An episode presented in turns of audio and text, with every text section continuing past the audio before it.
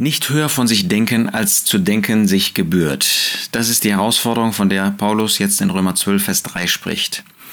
Bisher haben wir uns die ersten beiden Verse angeschaut. Du hast gesehen, dass das wirklich ähm, ein gewaltiger Inhalt ist. Ein Inhalt, den wir hier auf dieser Erde gar nicht vollständig verstehen, nicht vollständig auslegen, ausdeuten und erst recht nicht vollständig ausleben können. Und doch ist das Gottes Maßstab für uns, dass wir wirklich ihm wohlgefällig leben, dass wir geweiht für ihn unser Leben führen, getrennt von dieser Welt nach göttlichen Prinzipien, um den Willen Gottes zu tun zu seiner Verherrlichung.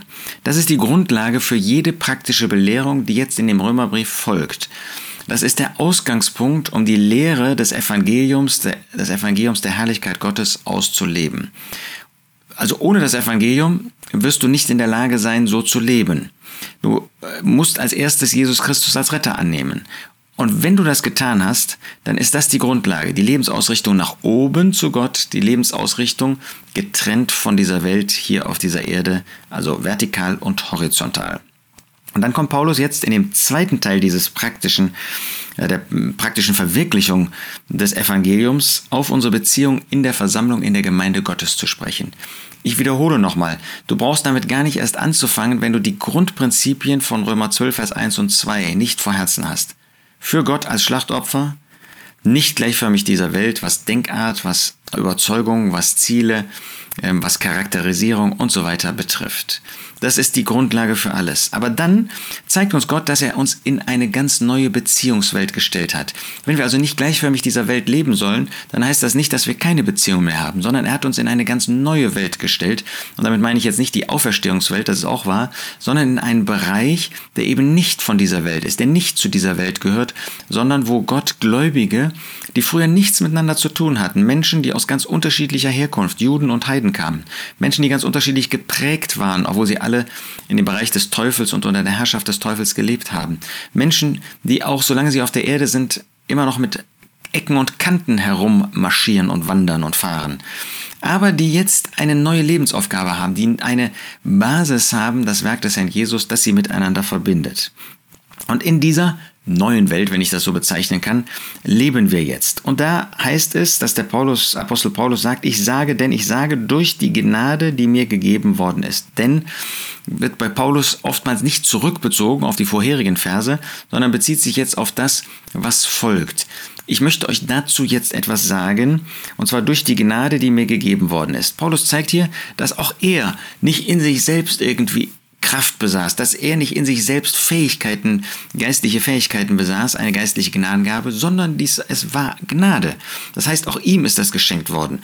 Und wenn der Apostel, Paulus, der größte der Apostel, die hier auf dieser Erde gelebt haben, wie jemand gesagt hat, der größte Mann des Herrn, den er hier auf dieser Erde hatte, wenn er davon spricht, dass er selbst die Gnade empfangen hat, die ihm gegeben worden ist, dann wollen wir auch mal demütig werden. Demut ist keine Eigenschaft des natürlichen Menschen. Man kann be bescheiden sein, das ist etwas, was auch von Gott kommt, ja, wir sind Geschöpfe und auch da sind wir Empfänger ähm, dessen, was Gott getan hat.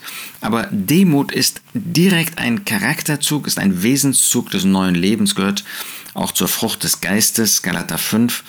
Und äh, das müssen wir lernen. Ja? Das hat Gott uns mit dem neuen Leben geschenkt, aber das muss ausgeformt, das muss kultiviert werden, das muss begossen werden gewissermaßen wie eine Pflanze.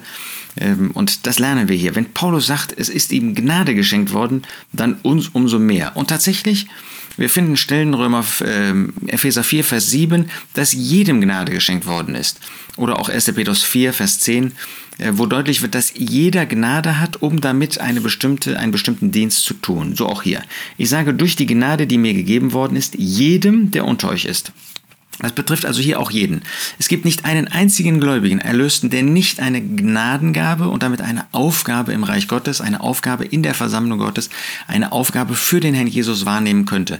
Und ich möchte dich ermutigen, ich möchte dich motivieren, ich möchte dich auch ermahnen, diese Aufgabe wahrzunehmen. Du brauchst jetzt nicht ein Leben lang zu suchen, zu forschen, was mag ich wohl für eine Aufgabe haben, sondern der Herr hat dir eine Aufgabe gegeben, er legt dir die Aufgaben vor die Füße und dafür hat er dir Gnade gegeben um diese Aufgabe wahrzunehmen. Und deshalb sagt Paulus jetzt, er selber ist Empfänger der Gnade, so wie du und ich, wir haben auch Gnade empfangen.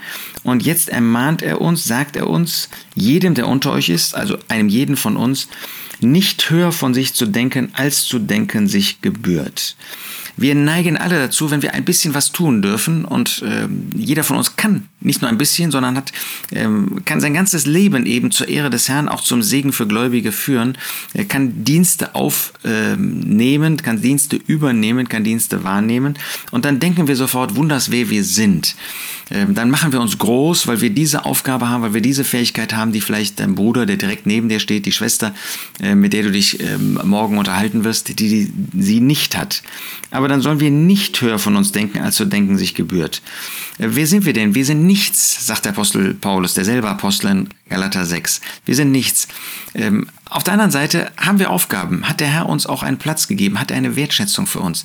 Wir haben also doch etwas. Aber das führt dazu, dass wir höher von uns denken. Das sollen wir nicht tun.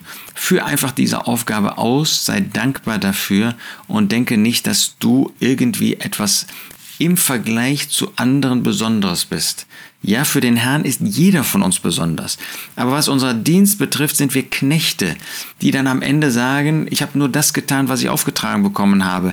Äh, da brauchen wir uns gar nichts darauf einzubilden, denn erstens die Gabe, die Gnade ist von Gott, zweitens die Aufgabe ist von Gott oder von dem Herrn Jesus geschenkt und drittens, wenn wir es dann zu seiner Ehre, zu seiner Freude tun und wie wenig schaffen wir das überhaupt, wie wenig tun wir das, wie wenig steht der Herr Jesus vor uns, wie wenig Zeit nehmen wir uns dafür, wie wenig Fleiß, wie wenig Energie setzen wir dafür ein.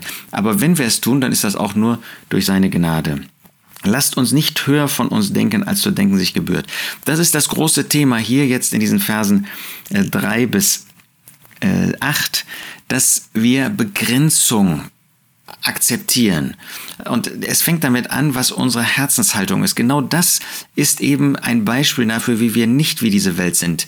Diese Welt tut etwas und spricht darüber. Diese Welt tut etwas und stellt sich in den Mittelpunkt. Ähm, und da sind wir auch in der Gefahr, dass wir das tun. Äh, wir können, wie ich das jetzt auch tue, natürlich sagen, nein, das wollen wir gar nicht. Die, alle Ehre gehört dem Herrn.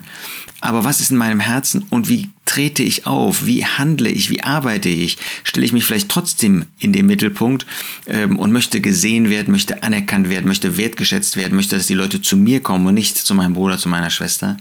Also nicht höher von sich zu denken, als zu denken sich gebührt. Das wollen wir uns einmal vornehmen, auch für die vor uns liegende Zeit, wirklich den Dienst auszuführen, aber nicht an uns zu denken, nicht uns in den Mittelpunkt stellen zu wollen, nicht etwas für uns dabei suchen zu wollen, sondern alle Ehre für den Herrn und aller Nutzen und Segen dann für die Menschen, denen wir dienen.